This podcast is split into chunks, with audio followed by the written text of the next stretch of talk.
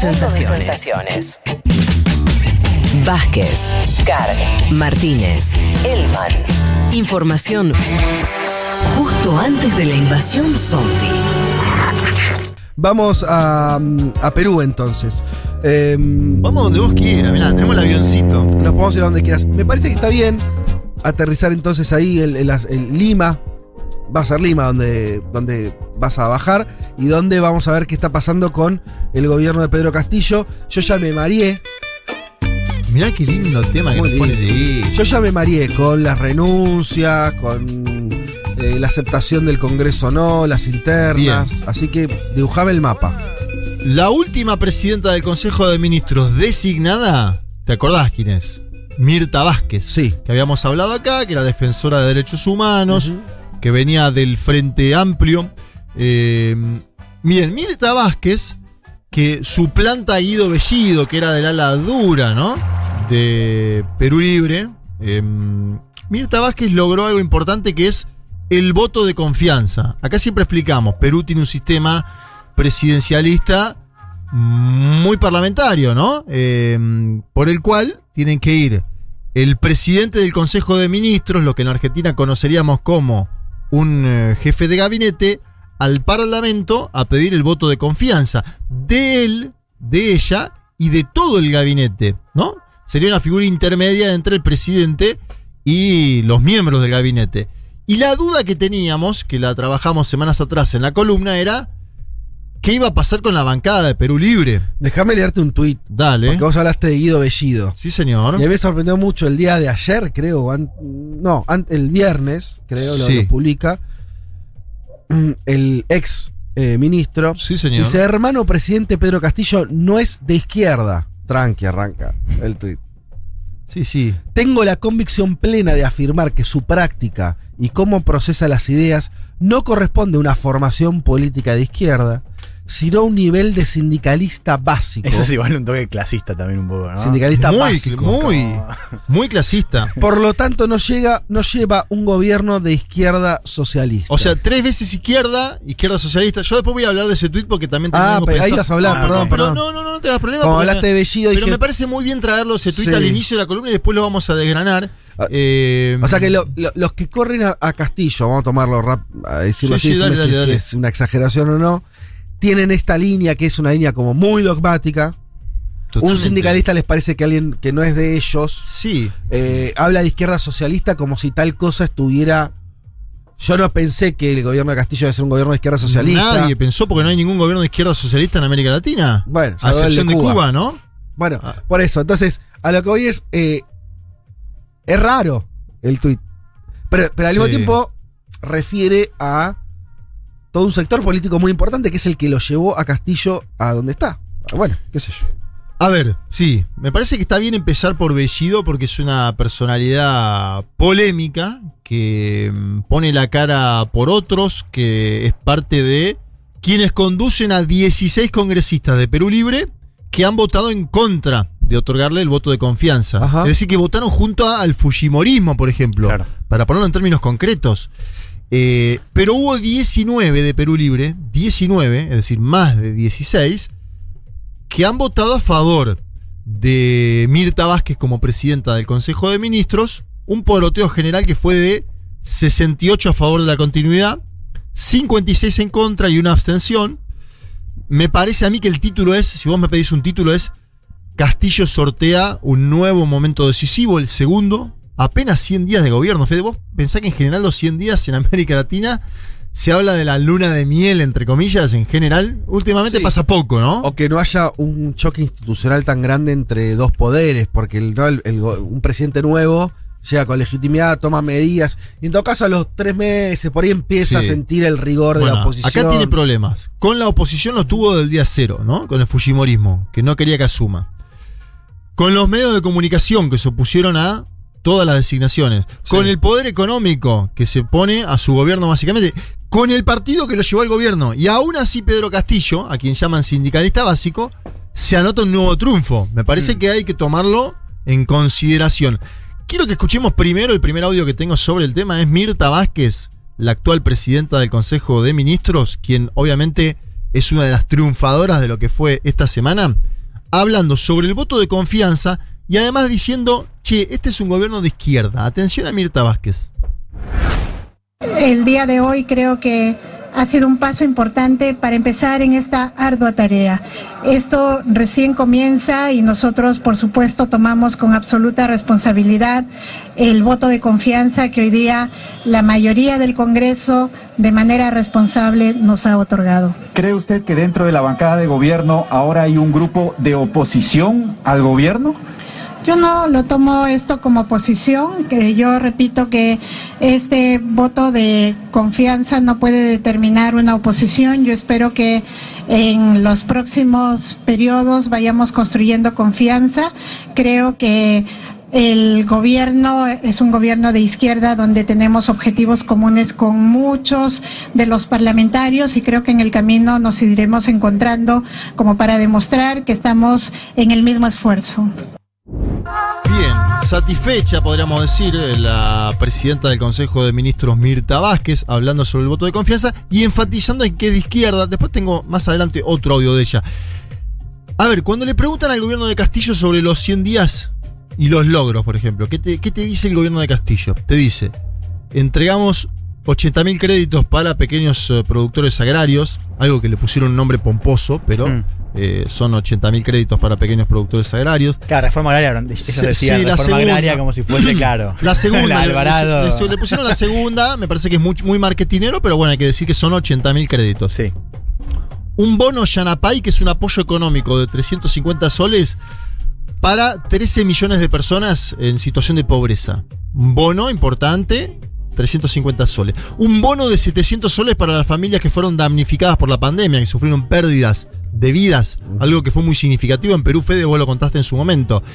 Y en todo esto entra Pedro Franque, un hombre del cual hablamos mucho en su momento, pero dejamos de hablar, porque nos empezamos a hablar de Mirta Vázquez, de Bellido, de la interna.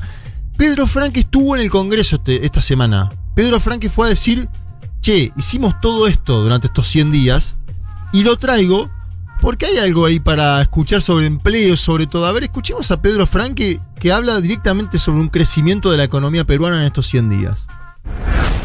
A septiembre, el sector minero creció 11% respecto del año anterior. El sector manufacturero, 11,5% respecto al mismo del año anterior. Las ventas de cemento crecieron 12%. Las ventas medidas según el impuesto general a las ventas crecieron 18% respecto al año anterior. Podría añadir bastante más números por sectores, pero hay un, un dato más particular, pero que a mí me alegra bastante. La producción de paltas ha crecido más de 30% este año y me alegra bastante porque sé que esos son los agricultores de muchos valles de la costa y de la sierra del Perú que con eso mejoran sus ingresos y progresan.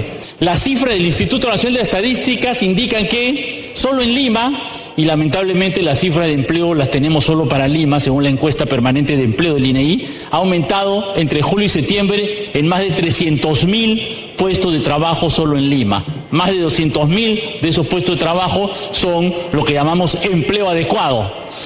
Un gran déficit todavía, pero en un Perú que tiene 80% de informalidad, que la mayor parte de nuevos empleos sean empleos adecuados, me parece que es un gran avance. Entiendo que esto pueda parecer optimista, pero yo quiero poner las cifras como una base de una mejor discusión del tema económico de dónde estamos.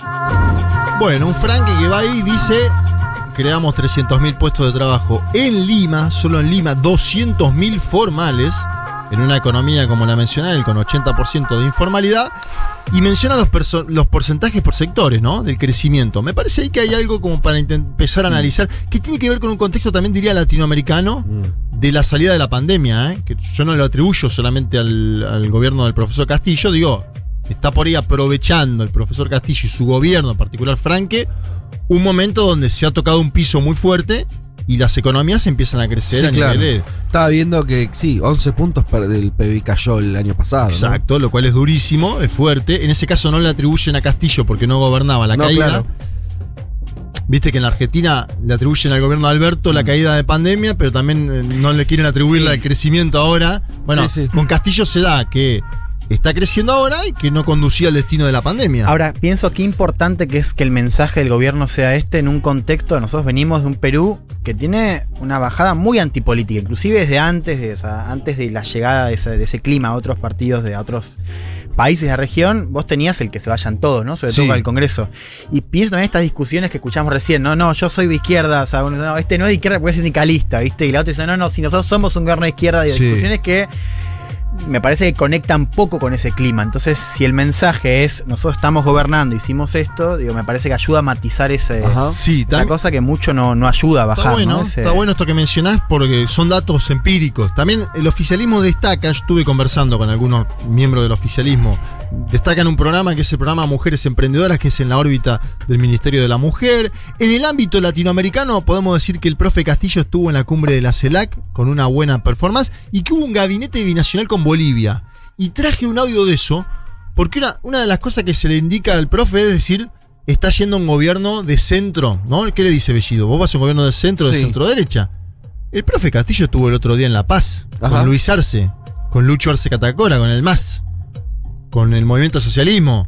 Se lleva muy bien con Evo Morales. Evo Morales fue una actividad de Perú Libre, pero cuando estuvo acá en la Argentina, lo defiende al profe Castillo. Ahí hay una. Eso nos habló mucho, ¿no? Hay un vínculo político Sí. bastante fuerte entre Evo y Castillo. Sí, señor. Que tiene que ver con las personalidades de ambos, que tiene que ver con el origen campesino de ambos. Es como si Evo hubiera visto algo parecido a lo que fue sus inicios. Y es que las, pro- las pro- Evo de- dice, las propuestas iniciales de Castillo son muy parecidas a las nuestras. El dilema ahora es si Castillo puede cumplir con las propuestas, que tiene que ver con nacionalizaciones, en principio no parece que vaya a avanzar tanto en ese esquema, y con el tema constituyente. Escuchemos al profesor Castillo en el gabinete binacional con Luis Arce Catacora, porque habla de a quién él está eh, representando de los peruanos. A ver, escuchemos. Representa un honor para mí, como presidente del Perú, recibir la condecoración nacional de la Orden del Cóndor de los Andes en el grado de Gran Collar que otorga el Estado Plurinacional de Bolivia. Recibo tan valiosa distinción en representación de todos los peruanos, en especial de las mujeres y hombres del campo, de los maestros, de los trabajadores, de las comunidades indígenas y nativas, de mis hermanos quechuas, aymaras, de los conivos, los chipivos, los ronderos, de los niños. Este reconocimiento no hace sino ratificar nuestro compromiso de seguir trabajando por el progreso y el desarrollo de nuestros pueblos. Bien, lo traía porque me parece que eh, contrasta ¿no? con esta idea de Bellido de no es de izquierda, sindicalista básico, eso de izquierda socialista, que yo decía, izquierda socialista son dos palabras que yo no escucho desde que estudiaba en sociales, y me parece que verlas en Sí. un ex premier, eh, ¿no? Pero ¿a quién te comiste, papá? Eh, Déjate de joder. Y además le dice sindicalista básico y el sindicalista básico le comió más de la mitad de la bancada, ¿no? Le dice sindicalista básico, pero se quedó con 19, el otro con 16. Así que tan básico no es el sindicalista, me parece. Eh, bueno, más allá de eso, que es un debate sobre cómo sigue el gobierno, traje un audio de Mirta Vázquez con Nicolás Lucar. Nicolás Lucar es nuestro amigo de Exitosa. Yo digo amigo, nuestro colega de Exitosa, el famoso bigote, Nicolás Lucar. Mirta Vázquez, la premier, fue a hablar con eh, Nicolás eh, Lucar y dialogaron sobre qué es ser de izquierda hoy en el Perú. A ver, escuchemos. Ser de la izquierda, ser comprometido con los ideales del pueblo, eh, no significa salir a las calles a gritar, levantar voces de gritos diciendo yo estoy con el pueblo. Yo creo que ahí se identifica quién es de izquierda o quién está pues del otro lado y que, que prefiere otro tipo de modelos, ¿no?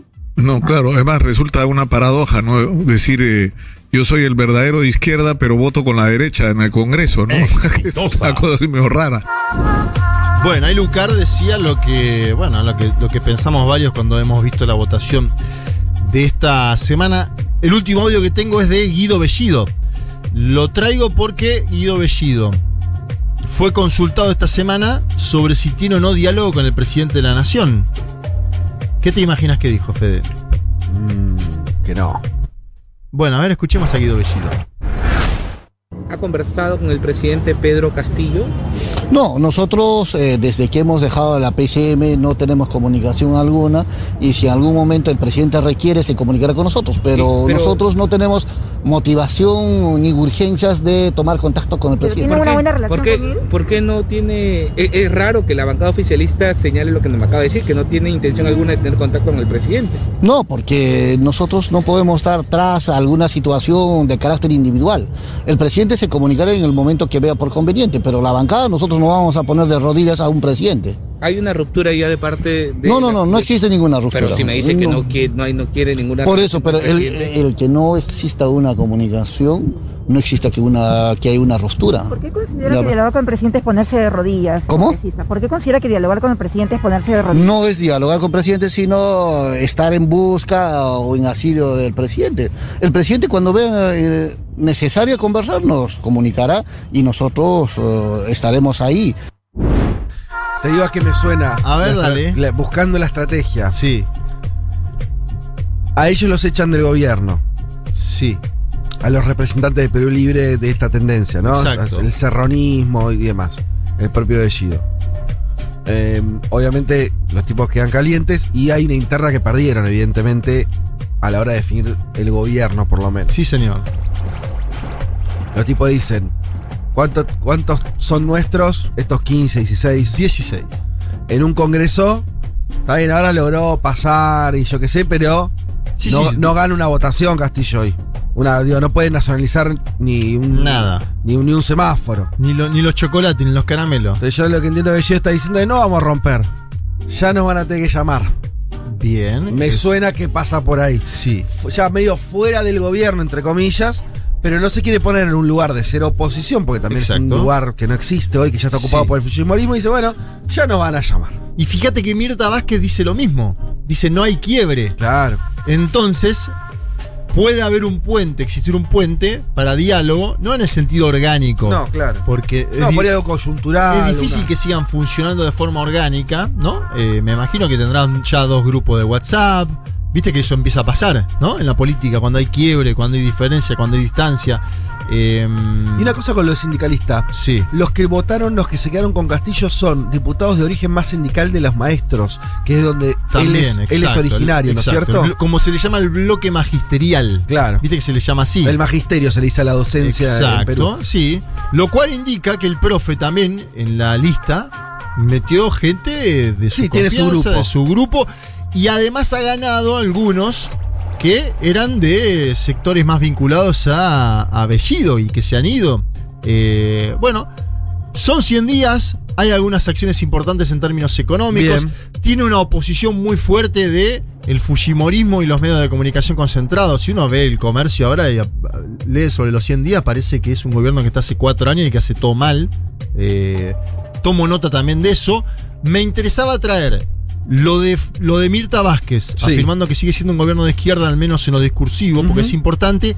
Y lo de Pedro Franque, porque ahí hay un plano económico que puede ser importante para Castillo en términos de legitimidad, Fede. Porque la legitimidad de Castillo no tiene que ser solo construida en base a la opinión pública, a los partidos políticos, a la élite económica, sino al gran porcentaje de la población y sobre todo del sur que lo votó. Algunos decían, el profe perdió el impulso que tenía en el sur en el último tiempo.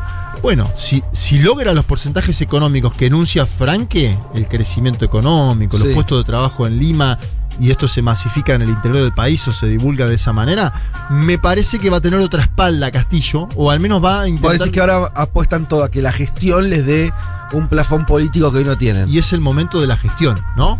Una vez pasado el primer momento, una vez pasado el segundo momento, dos votaciones de confianza, que la oposición sigue presionando sobre otros ministros en forma simultánea, Sí. Franque es el corazón, además de ser el cerebro en términos económicos, es el corazón de la propuesta hoy de Castillo. Un Castillo que tiene es, es asediado por su propio partido en cierta forma o por una parte del partido, por los medios de comunicación, por los sectores de- económicos concentrados. Me parece que apuesta a generar una economía que se mueva y un crecimiento de la economía peruana que haga que los sectores que lo apoyaron lo sigan bancando de acá al futuro. Un gobierno inestable, pero que va ganando batallas a poco. Una, dos. 100 días ganó dos batallas, vamos a ver cómo sigue. Me parece que el trasfondo es seguir pensando ese sistema presidencialista parlamentario, ¿no? Semi- Extraño que Sí, tiene. me parece que ahí hay- está el, el- el eje del problema que tiene Castillo y que tuvieron todos los gobiernos anteriores, ¿no? Si querés, eh, cerramos con un mensaje de Emilia. Dice, hola amigues de Un Mundo de Sensaciones, gracias por, eh, por hablar de, de mi país, gracias siempre por hablar de mi país. Desde acá se ve que Perú Libre se está metiendo... no, se está mintiendo a sí mismo, ah, entiendo que dice. Lo último fue la fiesta del ex ministro del Interior. Bueno, claro. En el medio fue eyectado el ministro del Interior por armar una fiesta en un momento donde por eh, protocolos no, no se podía hacer. Esto también pasó esta semana. Sí, señor. Aguante Mirta Vázquez, dice eh, nuestra amiga Emilia. Desde los feminismos la apoyamos. Un abrazo desde Lima. Está eh, además eh, allí mismo. Así que bueno, esperemos que, que está. Siempre, viste, uno tiene un poco de, de pudor de hablar de un lugar que nos escuchen desde el lugar del que estamos hablando, ¿no? Porque siempre cuando uno está en un lugar tiene mucha más información. Sí, sí. Es Tal vez como, suene es como como una escuchar hablar especie de, de Argentina de otro lugar, ¿no? Y uno dice. pareciera un mal resumen, siempre pareciera que uno está haciendo un mal resumen. Bueno, si, si, si algo de lo que escuchaste te, te- te hizo sentido, Emilia, para nosotros ya estaría cumplida. Un Eh, honor. Así que bueno, así estamos, seguiremos viendo cómo, cómo continúa la novela peruana. Lo que estamos seguros es que complicaciones va a haber. Un gobierno tranquilo no parece que vaya a ser, ni No, internamente, ni por la oposición. Recordemos que enfrente tiene el fujimorismo, Sí, a una Keiko que estuvo a, a esto de ganar las elecciones. Por tercera vez consecutiva, ¿no? Sí. Lo que hablamos de la alianza, eso un día hay que desarrollarlo más con, con, con Evo, porque hay una cosa de los países, ¿no? Perú y Bolivia. Es como Argentina y Uruguay. Son parecidos, ¿no? claro. Hay una cosa ahí, hay Están mucha unidos, cercanía. Hay identidad. Las Sí. sociedades, al menos el sur de Perú, ¿no? Y, y Bolivia y, el occidente boliviano es el, ese altiplano que también tiene un montón de cosas similares. O sea que hay algo ahí que, no sé. Y es la primera vez que tienen una coincidencia de gobiernos. Sí, señor. Es una novedad eso. Totalmente, una novedad. Bueno, mucho para seguir estudiando entonces de lo que ocurre en Perú. Ya venimos.